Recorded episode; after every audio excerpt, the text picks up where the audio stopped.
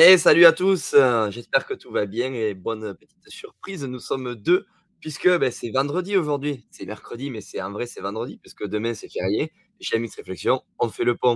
Donc ce sera le dernier live de la semaine, j'espère que vous êtes chauds. Il y aura eu que 3 lives du matin cette semaine sur notre nouvelle chaîne, heu, YouTube, nouvelle page Facebook. En tout cas, ça fait plaisir de de vous retrouver. Je vois qu'il y a Vincent qui était chaud déjà sur YouTube et qui bascule tout de suite sur Facebook. Il est, Polyvalent. Réseaux sociaux, il est polyvalent, Ah exactement. ouais, là, ça ça envoie autant sur YouTube que sur Facebook du côté de Vincent, il est chaud, heu, bientôt on va l'avoir sur Twitter qui va nous repartager le live, on va l'avoir partout là.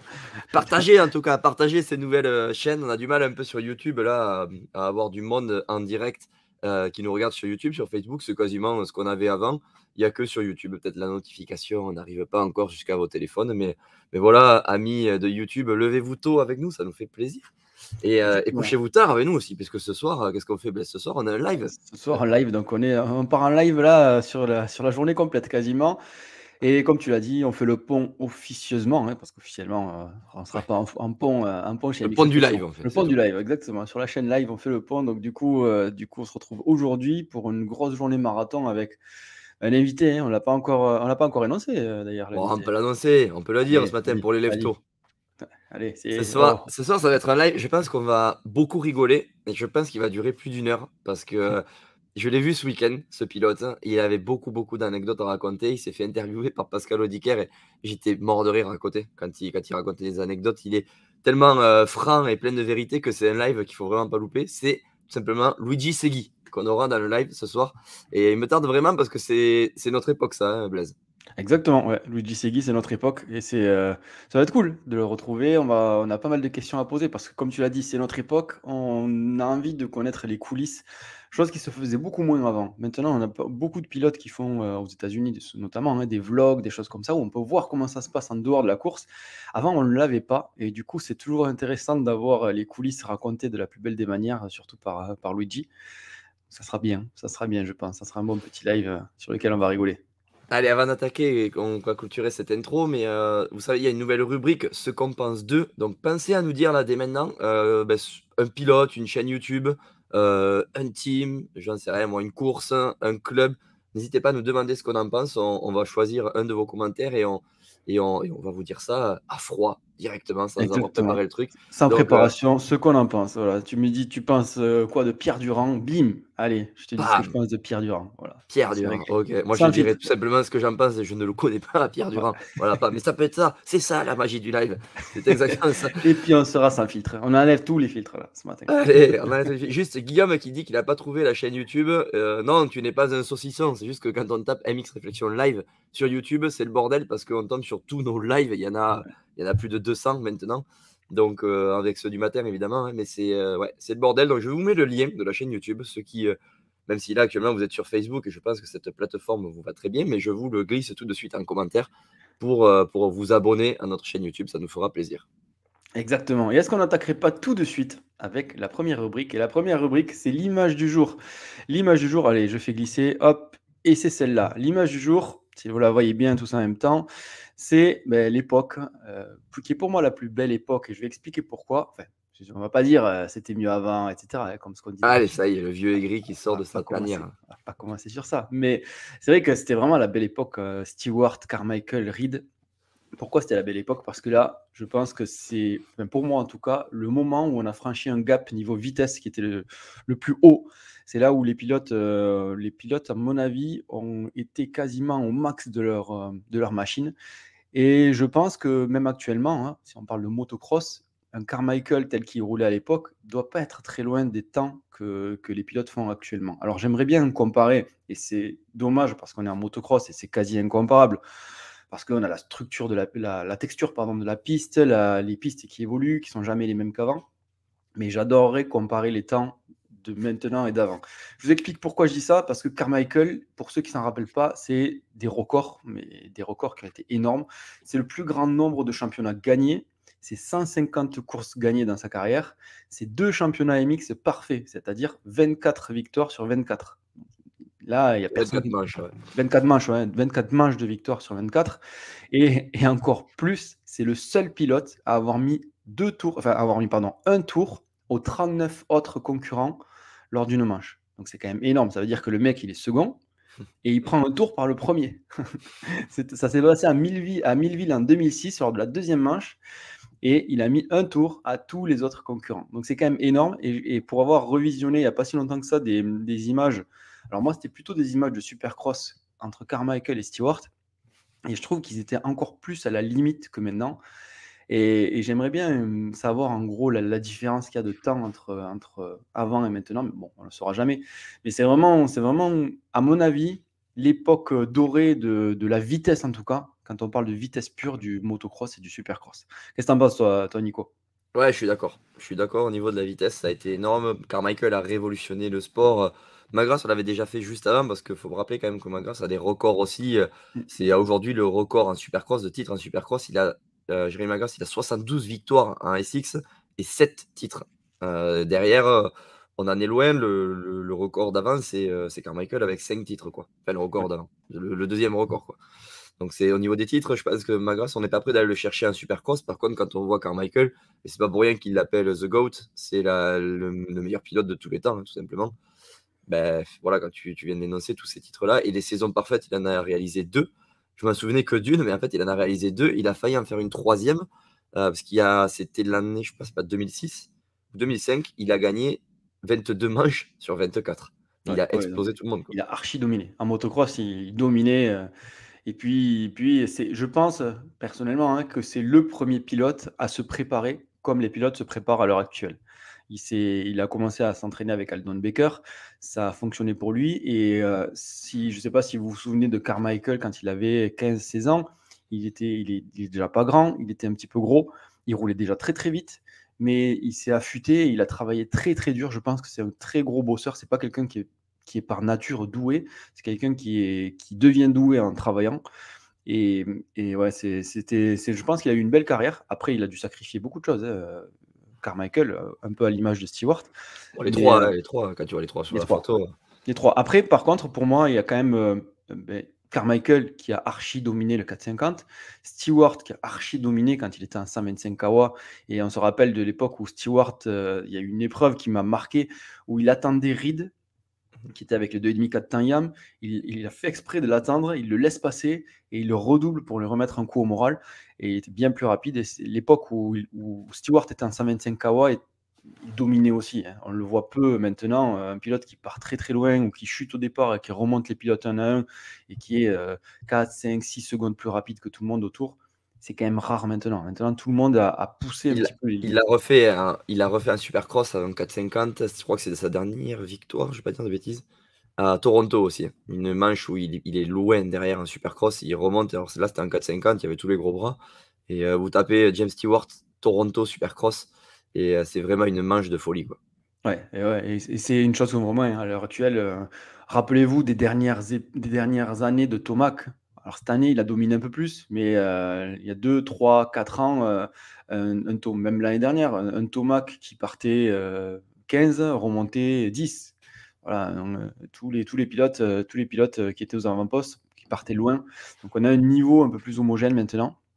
Et je pense que ces pilotes-là étaient vraiment, vraiment au-dessus du lot. Alors, c'est vrai pour Stewart Carmichael, je trouve que c'est un peu moins vrai pour euh, Reed, qui était un petit ton en dessous, qui était beaucoup plus fluide, beaucoup plus smart, beaucoup plus euh, beau à voir rouler.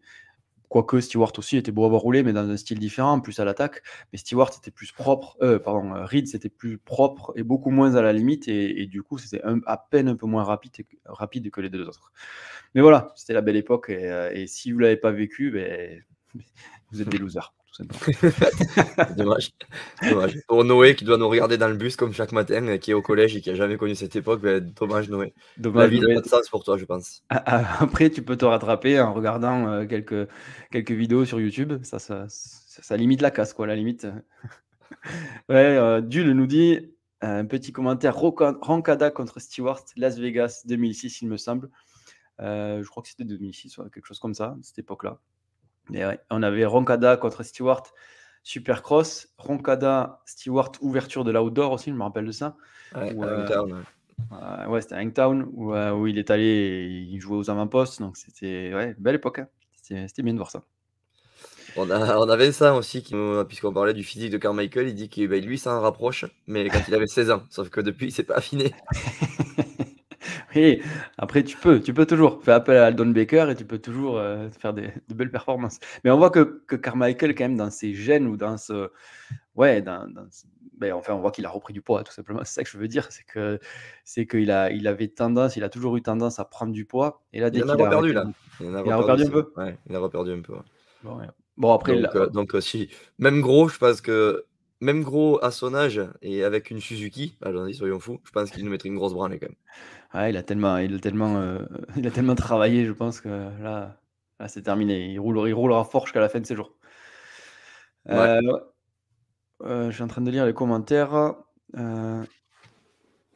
Attends, je lis un commentaire, je bloque dessus parce que je comprends pas. Avant ça, c'était bateau, la domination de Carmi. Ouais. Oui, c'est vrai que ça pouvait être, Ah, c'est vrai que ça normal, pouvait être chiant en fait à regarder, Ah oui, oui, vrai que tu regardais les courses en outdoor, le championnat américain, heu, c'était pas c'est vrai que c'était pas intéressant, enfin la tête de la course en tout cas parce que, bah, il les explosait à tous. Derrière, on avait Windham, on avait, heu, des mecs comme Reed ou ou qui étaient loin derrière, quoi et Ouais. c'est vrai qu'il a il a tué le game, quoi.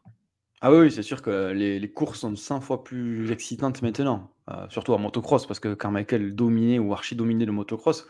En supercross, on avait quand même, un peu un peu Ouais. plus de bataille entre, beh, ces 3 les 3 que vous voyez en photo.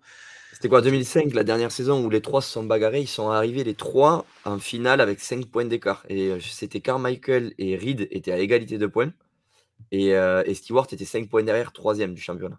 Donc là, Ouais. c'était la folie. Bah, c'est c'est plus plus arrivé depuis, hein, me semble-t-il. On a eu, heu, moi j'ai assisté en 2000, heu, 11, me semble-t-il, Johan Allard confirmera. C'était en 2011, je crois qu'on est partis aux États-Unis où Chad Reed, Villopoto et Dungey étaient en bagarre pour le titre, mais les points il y avait plus de points d'écart et il y avait Stewart aussi. Là, on avait 4 pilotes pour le coup, mais heu, mais c'était, heu, ouais, il y avait plus d'écart que là. Là, c'était 3 pilotes, heu, les 3 meilleurs de la de cette génération-là, à 5 points d'écart en arrivant à la finale du supercross, quoi.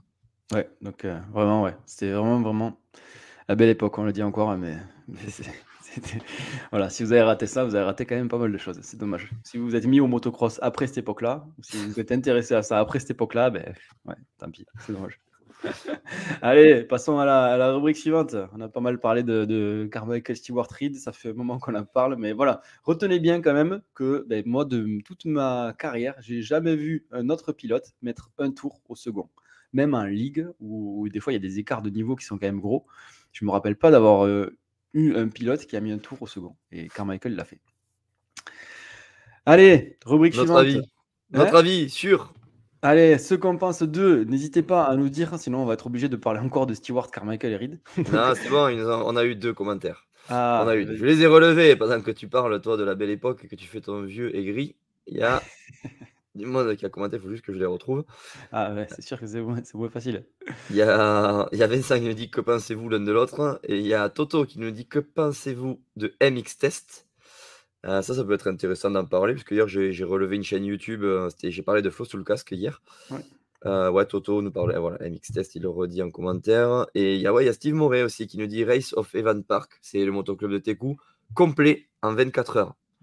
Posez-vous les questions, les clubs qui n'arrivent pas à remplir les grilles et demandez demandez aux clubs qui les remplissent pourquoi ils les remplissent. Bah, je pense que, heu, c'est tout simplement qu'ils se bougent pour faire en sorte que les formats soient originaux et heu et que la piste soit ultra bien préparée et la réputation se bâtit là-dessus. Ils ont ouvert les inscriptions, heu et en 24 heures, complet donc Beh, bravo. moi, il y a quelqu'un qui est venu me voir ce ce week-end à à Saint-Ibéric, qui m'a dit: «Ouais, heu, tu connais Técou, tu sais ce que c'est la course par équipe?» je lui dis: «Oh franchement, je j'ai pas trop suivi».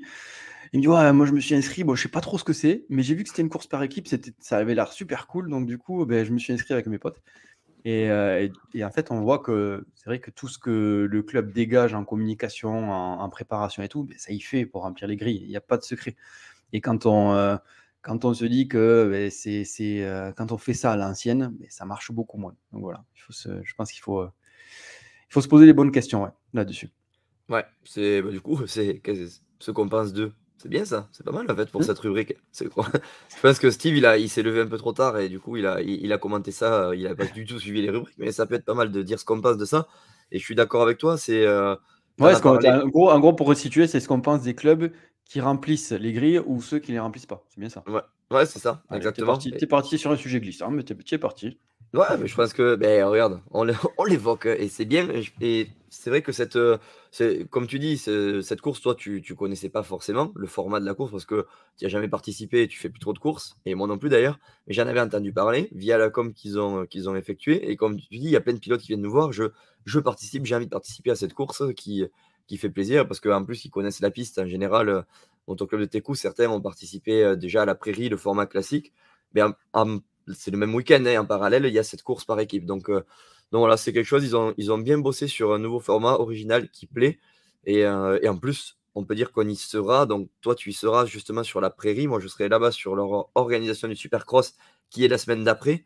Mais au mois de juillet, c'est pour pour voilà, répéter encore, mais ce club, se bouge grave. Ils organisent 2 courses en une semaine, en fait. Donc c'est quand même, heu, c'est quand même Sur 2 énorme, mais on voit que c'est la formule et sur 2 circuits différents. Donc c'est je pense que c'est une formule qui qui plaît aux pilotes et qui voilà, il faut tout simplement s'en inspirer. Il faut que les clubs se tirent faut pas que les clubs se tirent dans les pattes, ça on le répète assez souvent. Et il faut justement s'entraider et plutôt même s'inspirer des choses qui marchent. Ouais et je suis tout à fait d'accord avec toi et c'est vrai que, ben, on le voit, hein, 70% pour moi en tout cas, hein, en tant que pilote, 70% du fait que la grille soit remplie ou pas, se trouve par rapport au fait que le circuit soit est préparé et on montre que c'est préparé. C'est-à-dire que, beh, sur les réseaux, on envoie, on montre que c'est préparé, on montre que ça va être top, et ensuite le reste, les 30% restants, mais ça c'est les tous les petits à côté. C'est-à-dire le fait de, heu, bah, de faire des petites, heu, des petits ateliers, enfin, on va pas appeler ça des ateliers, mais des courses en équipe, des voilà, tout ce qui bouillonne dans la tête de de pas mal de clubs comme ça qui arrivent à remplir les grilles. Donc quand on fait une ligue, c'est moins évident. Heu, d'ailleurs, moi, je n'ai jamais participé à une prairie en course et je ne sais pas si les prairies sont préparées. Pour moi, elles sont beaucoup moins préparées que les courses de cross. Heu, j'entends par là, elles sont moins RC, moins arrosées. Alors qu'à Técou, c'est le cas. C'est RC, arrosé, il y a des ornières sur la prairie. C'est, c'est c'est bien préparé. Pour un pilote de cross ou d'enduro, je pense que c'est intéressant. Donc c'est pour ça que c'est rempli en 24 heures. Donc, voilà, félicitations à eux c'est une bonne chose. Et ceux qui n'arrivent les clubs qui n'arrivent pas à remplir, beh, c'est soit que le terrain est pas assez préparé ou s'il est préparé, beh, c'est que vous montrez pas assez la préparation au travers de toute la communication qui est faite. Et vous le Mmh. faites peut-être un peu trop à l'ancienne avec, heu, en se disant: «Beh, tiens, je mets une affiche» ou alors on a 10 membres du club qui vont aller coller des affiches et c'est ça ça va faire venir un peu de public, mais pas des pas des pilotes. Donc, donc voilà. Ouais, ouais, complètement. C'est vrai que le l'argument numéro un pour faire venir des pilotes, c'est clairement la piste, mais je pense que le format des courses, heu, il fait beaucoup aussi. Hem, je tu vois, je sais pas moi, quand je roulais par exemple, heu, en 2,5, j'aimais bien quand les catégories étaient séparées, qu'il y ait une catégorie 250, une catégorie 450. Ça peut être une idée, tu vois, pour, heu, pour, les clubs d'organiser ça avec des catégories séparées pour attirer, heu, pour attirer les pilotes. Même si on sait que là, dans ce cas-là, le revers de la médaille, c'est que c'est très difficile d'avoir des pilotes 450, parce que c'est un problème général en France, même dans le monde, il y a beaucoup moins de pilotes 450 que 250. À part chez nous, du coup. Parce que chez nous, heu, vu que c'est Ouais, c'est Occitanie, c'est mélangé pour le coup, ouais, l'autre revers de la médaille, c'est que quand tu fais une catégorie open, bah, les mecs qui veulent être devant, ils prennent une 450 même s'ils auraient bien fait la saison en 2,5. Donc ça, c'est Exactement. c'est un ouais, c'est pas pas évident. Mais oui, voilà, de du coup, ce qu'on pense, heu, ce qu'on pense des des, bah, des des clubs qui remplissent vite les grilles et moins vite, et beh, c'est c'est que, heu, voilà, c'est alors c'est pas parce que oui, on est on peut dire ça parce qu'on est dans la com, mais on voit que ça marche. On voit que le fait de d'en faire, des tonnes et de montrer tout ce qui est bien, bah, ça marche, ça donne aux pilotes l'envie de venir et les pilotes, heu, les terminent par venir. Mais c'est vrai que moi, sur Facebook, à chaque fois, je vois dans d'autres, heu, régions, ah tiens, tel club a annulé, heu, sa course parce qu'il y avait que, je sais pas, heu, 50 pilotes, à, heu, 2 semaines de l'événement. On peut pas se permettre de prendre des risques. Donc oui, mais ça, en fait, ça ça inspire une, ça entretient une image négative, je trouve et voilà, il faut essayer de le tourner bien. Même si on annule, essayer de le tourner bien et de dire: «Ah, on fera mieux la prochaine fois» ou, heu, ou ou «La prochaine fois, on vous propose telle et telle chose en plus» ou voilà, c'est mais bon, toujours pareil, on est sur des sur des Allez, je rebondis sur les, mmh, sur les commentaires. On a Franck qui nous dit: «À part pour le SX, les terrains sont pour les 90 des pilotes amateurs, donc faciles et préparés, feront forcément le carton plein». Oui, voilà, c'est ce que tu disais Blaise sur la préparation des pistes. Heu, Franck aussi qui nous dit: «Après, il y a aussi l'environnement, le positionnement du public et la buvette». Ça, c'est plutôt pour le public, je pense, les accompagnateurs que pour les pilotes. Les pilotes sont plutôt focus sur la piste. Et on a en fait, il y, a deux problèmes. Hein. Il y a le problème de, faire venir des pilotes, donc d'organiser la course, parce qu'au final, c'est les pilotes qui payent hein, la course, la plupart, et de, faire venir le public. C'est deux problèmes différents, par contre. Hein. C'est pas, pas pareil. C'est pas parce qu'on a une belle piste qu'on va, faire, qu'on va arriver à faire venir du public. Là, c'est complètement. C'est pas la même chose. Et Franck, bon, les derniers commentaires de Franck, s'il est chaud sur les prairies, il, chaud, là, il dit qu'elles sont, elles sont en général euh, moins préparées. Ça convient au commun des mortels, c'est-à-dire les pilotes. Euh, ouais, oui, ok, d'accord. Ça veut dire qu'il y a peut-être il y a moins de d'ornières profondes ou ce genre de choses quand c'est pas RC et tout ça. ça Après, la, la, la, plupart des pilotes qu'on a vu, qu'on a rencontrés à notre journée à Tekou, c'était la plupart des pilotes qui débutaient et qui disaient ben moi, euh, les prairies, ça me va très bien parce que j'ai peur, euh, j'ai peur de faire des courses avec des sauts. Et du coup, ces pilotes-là ne sont pas habitués au standard de, euh, de la piste RC, la piste arrosée. Donc ça peut leur, ça peut leur convenir, surtout qu'ils sont habitués, enfin ils aimeraient, ils aiment avoir une piste assez facile juste pour s'amuser quoi, et commencer les courses en s'amusant. Donc, euh, ça, peut aller à certains. Il y a deux ou trois commentaires qui sont intéressants. Aurélien, LMOC, qui nous dit que les prairies se remplissent hyper vite. Celles de fin de saison sont déjà full en Occitanie. C'est vrai que chez nous, c'est un championnat qui, euh, qui a beaucoup de valeur, je trouve, qui, a, enfin, qui attire en tout cas beaucoup de pilotes. Mais, euh, mais Aurélien, je pense quand même que c'est parce que ça a été bien travaillé par les clubs qui organisent des prairies. Et il me semble que voilà, c'est un petit peu comme le motoclub de Técou. On a des, pistes bien préparées tout simplement. Enfin, je pense que ça vient beaucoup de là aussi. Et du fait que, comme le disaient Blaise et Franck, c'est très accessible parce que ça fait moins peur aux pilotes aussi, parce qu'il n'y a pas de saut. Et voilà, c'est moins exigeant qu'une piste de motocross.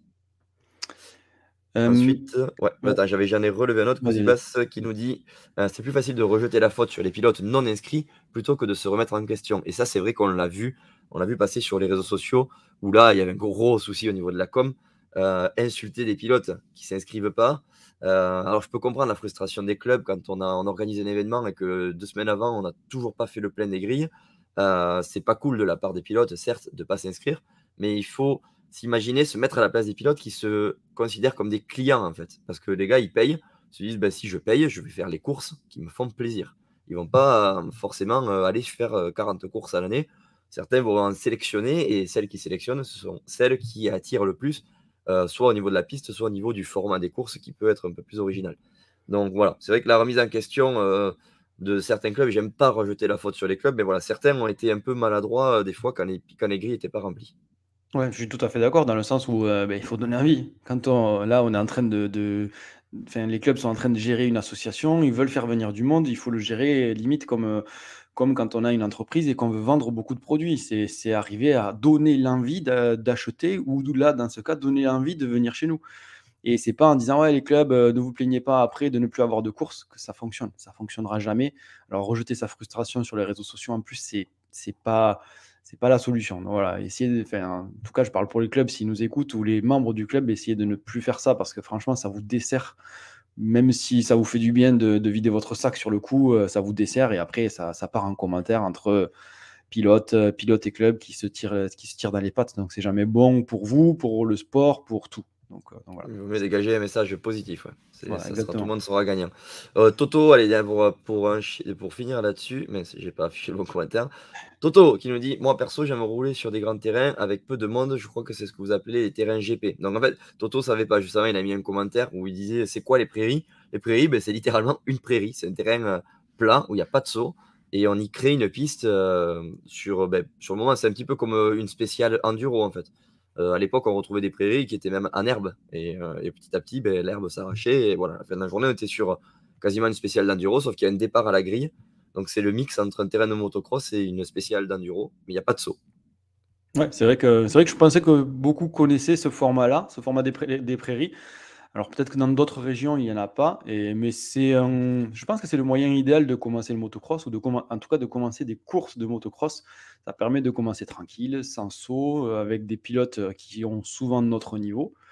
Euh, avec des catégories différentes. Donc ça, c'est une bonne chose. Et en plus, quand on a des, petites euh, subtilités comme, euh, comme à Teku, où on a des, choses où on peut des, courses où on peut être en équipe, voilà, ça devient encore plus fun. Et je pense que c'est une bonne chose, autant pour les pilotes que pour le public, que pour les accompagnateurs, que pour tout le monde.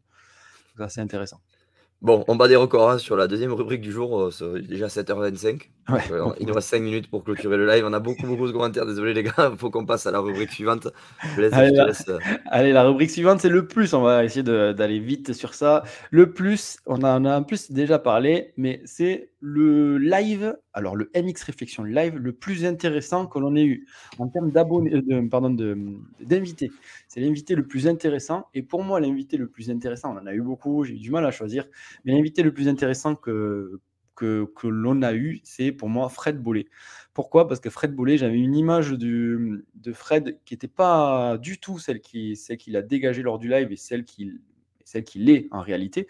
J'avais une image un peu euh, ben, de, de, quelqu'un d'un petit peu arrogant, et, c'est, je me suis complètement planté. C'est quelqu'un qui est hyper accessible, qui en tout cas a été hyper, hyper intéressant dans notre live. Donc c'est pour moi un des, des, des meilleurs invités que l'on a reçus dans le live et une discussion qui a été ben, la plus enrichissante du point de vue moto à côté donc voilà, c'est quelqu'un qui sait parler moto, mais qui, qui, a passé sa vie dans la moto, mais qui s'est ouvert sur plein d'autres choses. Donc voilà, si vous ne l'avez pas vu, le live avec euh, Fred Bollet, tapez MX Réflexion Live Fred Bollet euh, sur YouTube. voilà, c'est pour moi, en tout cas, euh, un des meilleurs. Il y a aussi, bien sûr, Sébastien Tortelli, il y en a d'autres que j'ai adoré. Mais Fred Bollet. C'est tout le temps avec les mecs de sa génération. Souvent, ça a été ça. A été ça Pour, toi, pour toi, Nico, tu as une idée de... ouais, ouais, Fred Bollet, j'ai été surpris comme toi. Je je pensais pas. En plus, la semaine avant, on devait le faire la semaine avant avec lui. Il nous avait planté au dernier moment parce qu'il avait du boulot et tout. Bon, c'était excusé vraiment et tout, mais on était là, putain. Et tu sais, je sais pas pourquoi on avait cette réputation du. tu le, le stéréotype du, connard de Marseillais. Et en fait, pas du tout, quoi. Pas du tout. Je sais pas pourquoi j'avais cette image de Fred Volley alors que. Alors qu'en plus, j'étais quand même fan quand j'étais quand même, parce qu'il était champion, et il avait un style de pilotage de fou, une, un certain charisme aussi, et c'était vraiment voilà, un pilote que j'ai bien, mais, je je m'attendais pas à ce qu'il soit, à ce que ça se passe comme ça, le live. Donc vraiment, ouais, c'était le, notre, euh, un de nos meilleurs lives, et je peux, ouais, pour ne pas dire le meilleur. Après, évidemment, on s'est régalé, comme tu dis, avec euh, Sébastien Tortelli, on s'est régalé avec David Vulmain, et on croise beaucoup de personnes sur les, sur les terrains. Et d'ailleurs, dites-nous, vous, euh, le meilleur live, le meilleur invité que vous avez apprécié dans, notre émission. Mais ouais, David Vulmain, ça revient souvent. Les, les gens nous disent, ouais, j'ai vos lives avec David a certains, je les ai regardés trois fois. Quoi. On a dû, nous dit Fred, Fred Vial. Ouais, Ouais, Fred, Vial, en plus, c'était un moment où il a, osé nous dire oui. C'était au moment de la polémique où Tom n'avait pas été pris pour, pour la, le motocross des nations, avec la polémique de la casquette Red Bull. Donc ça, là, c'était énorme. C'était un live aussi sans... Euh, là, il n'y avait vraiment pas de tabou. quoi. C'était vraiment énorme. on en a eu pas mal, mais ouais, Fred Bollet, pour moi, c'est celui qui sort du lot parce qu'il nous a surpris. Et puis, la discussion a juste été euh, énorme et enrichissante pour nous. Ah, alors Mika, Mika, il dit exactement ce qu'on pensait de Fred, que c'est un golden boy, dents blanche, un beau gosse, mais, mais pas du tout en fait. Enfin, quand on discute avec lui, hors du live et pendant le live, ben, on a été hyper surpris. Et, euh, voilà, c'est même si c'est euh, si c'est comme tu dis un golden boy, beau gosse, euh, dents blanches et même à son âge qui reste qui reste un golden boy. Mais ben, en dehors de ça, quand on discute avec, je pense que c'est, enfin, on, a eu l'occasion de lui parler que lors d'un live, hein, en tout cas pour moi, de mon côté. Mais ça a l'air d'être un bon gars. Et dernier, ouais, parce que là, on va passer pour des vieux cons encore. Hein. C'est le live vieux con. Hein. Hier, j'ai parlé de vintage. Aujourd'hui, on a fait que parler des années 2000 euh, à 2010. Mais euh, un live que j'ai vraiment apprécié, où j'ai été très très surpris, c'était Alexis Fury. Donc là, on est sur un jeune. Hein. Et euh, je sais pas toi, Blaise, mais pareil, on le connaissait pas. Et on a été vraiment agréablement surpris de discuter avec ce jeune qui, avait, qui a vraiment la tête sur les épaules. Ouais, je suis tout à fait d'accord. Et la, la, la crainte que l'on avait, c'est de se dire: «Ah, on prend un jeune, ça va être un peu difficile» parce que les jeunes ont beaucoup plus de mal à parler, c'est normal, ils ont beaucoup moins d'anecdotes et en fait, avec Alexis, ça s'est super bien passé, c'était fluide, il nous parlait comme si on était en conversation téléphonique, euh, ensemble, donc c'était super bien. Je pense un bon gars qui est super motivé et ouais, des bons lives. C'est vrai qu'on a fait a fait quand même pas mal de belles rencontres, euh, sur les lives, donc c'est cool. Et ce soir, Luigi Segui, alors là, je peux vous dire que ça risque d'être, euh, un des meilleurs. Enfin, on va, avoir de l'anecdote en tout cas. de belles anecdotes sur Luigi. Allez, on passe rapidement à la rubrique suivante avant de, trop déborder. La rubrique suivante, c'est la rubrique Imagine. Imaginez, les gars, ou les gars ou les filles, s'il y, en a dans notre live. Imaginez, on vous laisse le choix entre intégrer l'équipe Honda US euh, HRC, vous savez, celle avec les, frères euh, Lawrence. On vous laisse l'intégrer pendant une semaine et on vous dit, si vous êtes pilote, ben, tenez, vous, avez la moto de, Jet, euh, ou, pas Jason Lawrence, ou Hunter Lawrence, pardon. de Jet Lawrence. Et vous roulez avec eux pendant une semaine. On vous laisse le choix entre ça. Si vous n'êtes pas pilote, c'est rester avec eux et, kiffer. Ou 5000 dollars. Vous choisissez quoi? Pas évident quand même. pas évident. Donc voilà, le choix. Quand tu intègres l'équipe, tu n'es pas payé. quoi. C'est intégrer l'équipe pour le Tu n'es pas payé, tu pas payé, tu ne vas, pas, tu vas pas progresser au niveau de, de, des deux frères euh, pour euh, obtenir leur prime. Non, non. C'est vraiment le choix entre une expérience ou, euh, ou l'argent. Voilà. Intégrer combien de temps? C'est pour ça, imagine, ça se travaille. Une semaine. Non, une semaine. Je suis désolé, pas plus, pas une, pas un jour de plus. C'est une semaine, du lundi au, du lundi matin 8h au dimanche soir 22h. Voilà, une semaine. Avec, euh, c'est de moto ou pas? On a le droit d'essayer leur moto? Ah non, mais tu as la moto. Tu as une as la moto, ouais, tu ah, intègres, quoi. T'intègres le truc. C'est-à-dire que tu vas aux entraînements avec eux. On imagine qu'il n'y a pas de course le week-end, donc tu continues à t'entraîner avec eux. Tu roules avec eux. C'est soit ça, soit 5000 dollars. Qu'est-ce que tu choisis, toi, Nico? Euh, franchement, là, ouais, je pense qu'il y a quelques années, j'aurais répondu la semaine avec eux, tu vois. Mais là, maintenant, je prendrais 5000 dollars. Je prendrais 5000 dollars parce qu'on est dans le milieu, en fait. On est dans le milieu et je pense qu'avec 5000 dollars, on pourrait, on pourrait facilement se, bah, se payer cette semaine-là avec ces 5000 dollars, tu vois. Franchement, moi, moi, dans ma tête, quand j'ai sorti ça, je me suis dit, c'est quelque chose qui qui est quasiment inachetable, tu vois? C'est une expérience que tu peux pas, le gars le plus riche au monde, oui, il va pouvoir te l'acheter, mais c'est pas c'est pas pareil que si si si on si on t'intègre à l'intérieur, que c'est c'est fait et qu'on te le propose, tu vois? Je sais pas, en fait, je dis ça, mais je me dis peut-être qu'avec les relations qu'on a en y travaillant pendant quelques mois, on arriverait à se payer ça, je pense. Peut-être, Et ça peut-être et c'est pour ça. Mais non, mais il faut être précis dans les imagines. Ah, il suffit pas de balancer ça comme ça, il faut réfléchir. Ah, d'ailleurs, je vois que, je suis pas le seul à prendre les 5000 hein. en commentaire, ils sont tous. Euh, c'est euh, ouais, c'est mitigé. Regarde, on a Teddy, Teddy de T3F qui nous dit HRC direct. Donc lui, il prend la semaine, il prend pas l'argent. Mika, pareil. Après, il est gavé, il est gavé, Teddy, c'est pour ça. C'est pour ça aussi. Avec un mix réflexion, il s'est gavé. Vincent nous dit 100 000 dollars. Vincent, ouais. Allez les gars, on voit qui aime, la, qui aime le bif, qui aime la thune. Euh, Jean-Paul, mais Jean-Paul toujours plus. Ah non, j'avais lu vite fait, j'avais lu les deux. Je me suis dit oui, oui, c'est pas une imagine du coup. Non, les dollars. Imaginez, le choix. les dollars. Jackie nous dit HRC. Tu vois, en fait, on est, euh, on est sur euh, ouais, quasiment moitié-moitié. Donc, moi, imagine, on peut dire qu'il est, il est efficace. Mika, oh là là, les 5000 sans hésiter. Euh, ouais, on a, on, a, on a des deux. Fab, il veut faire comme toi, c'est payer un stage après, une fois qu'il aura les 5000. Allez, les mecs. Dul, HRC, l'argent ne fait pas le bonheur. 5000, ça peut y contribuer, quand même. Ça peut, ça peut aider. Euh, Sébastien, c'est tellement compliqué en ce moment, je prends les 5000 dollars. Donc, vous voyez, en fait, on a, on a de tout. Blaise, laisse-nous les 5000, on te prouvera que tu as fait le mauvais choix. Alors, moi, j'ai pas dit, j'ai pas dit le choix que j'avais fait. Et euh, franchement, c'est un imagine où j'ai essayé de faire bah, d'après moi, le truc le plus compliqué à choisir. Parce que moi, j'hésiterais beaucoup, beaucoup entre les deux. J'hésiterais entre l'expérience d'un truc qui serait inoubliable et que je garderai en tête toute ma vie, ou les 5000 dollars qui peuvent se cramer en, un appartement, une maison, euh, un investissement, euh, voilà, en, ce qu'on veut, quoi. Ou, ou en un placement. Donc, j'hésiterais énormément, franchement. Et cette imagine, je l'ai fait pour. Enfin, je l'ai mis en sorte, j'ai mis la, somme euh, pour que j'ai beaucoup de mal à choisir. Et euh, franchement, j'ai choisi même pas. même mon imagine, je le choisis pas. J'ai trop de mal. après, tu as, choisi Honda parce que toi, c'est le team qui te fait le plus rêver à l'heure actuelle, je pense. Mais euh, voilà, ne vous projetez pas que sur Honda. Il y en a certains qui nous disent KTM, tu vois, par exemple. On a 5000 et je vais chez KTM. Oui, oui, oui. Lui, il a pris les deux. Et pas pas chez Honda. Mais oui, oui, certains, ça ne les fait pas rêver, forcément. Mais bon, quand même, c'est.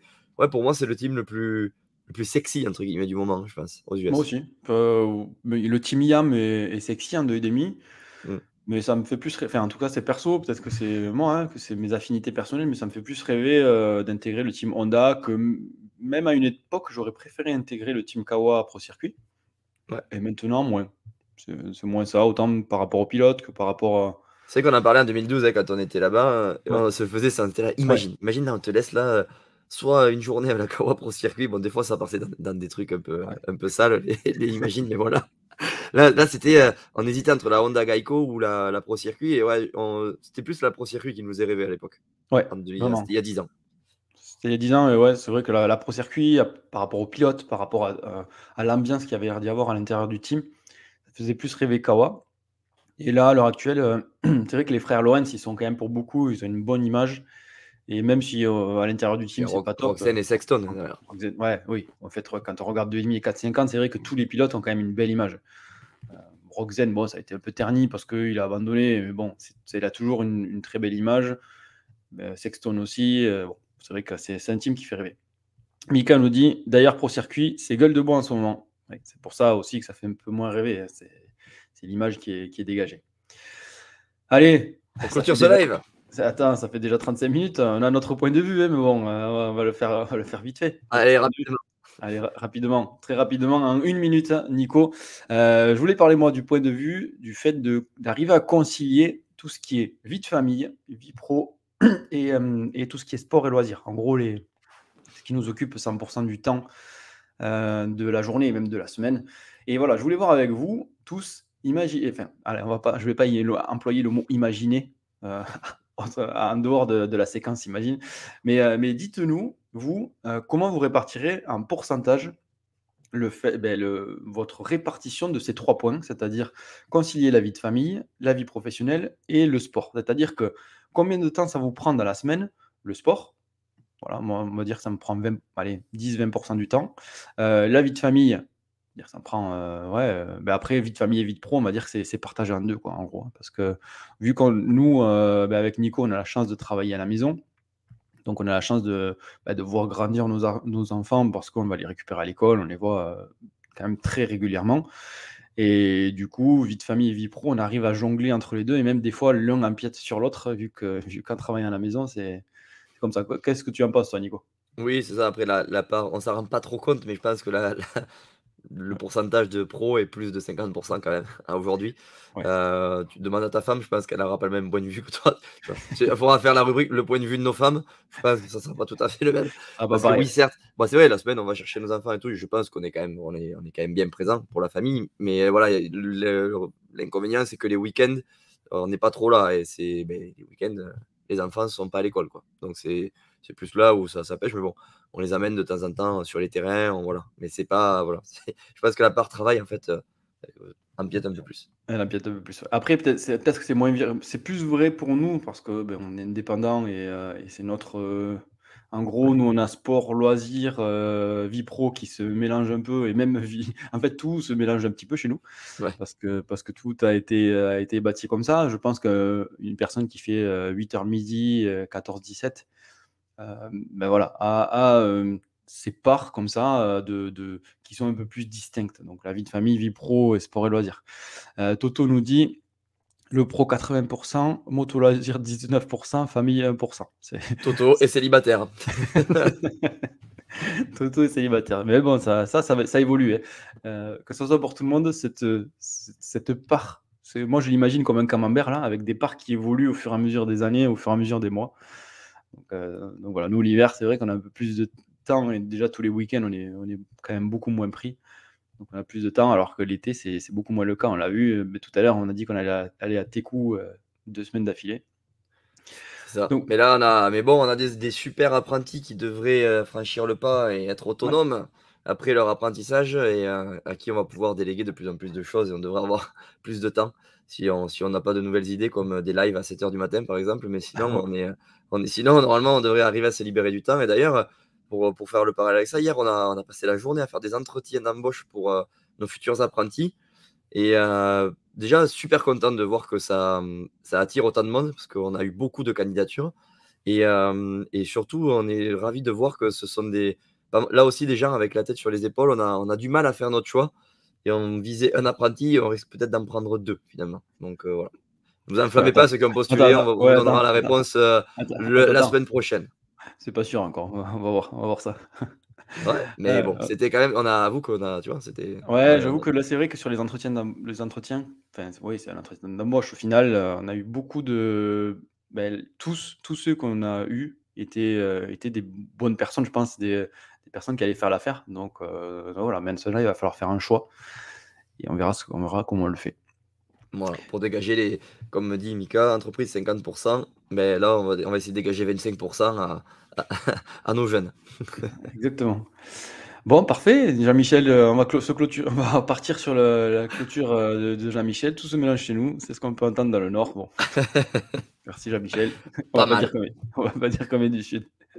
Bon, merci à tous en tout cas, c'était un plaisir comme d'habitude. Donc, heu, on vous souhaite un très bon week-end parce que vous savez que vous savez que, beh, on a un un petit pont qui se profile à l'horizon. C'est ça, Donc on se retrouve, heu, ce soir en live avec Luigi Segui. Ne manquez Voilà. pas le coche. Et on se retrouvera sinon lundi pour le profin le prochain café avec MX Réflexion. Allez, bonne journée à tous.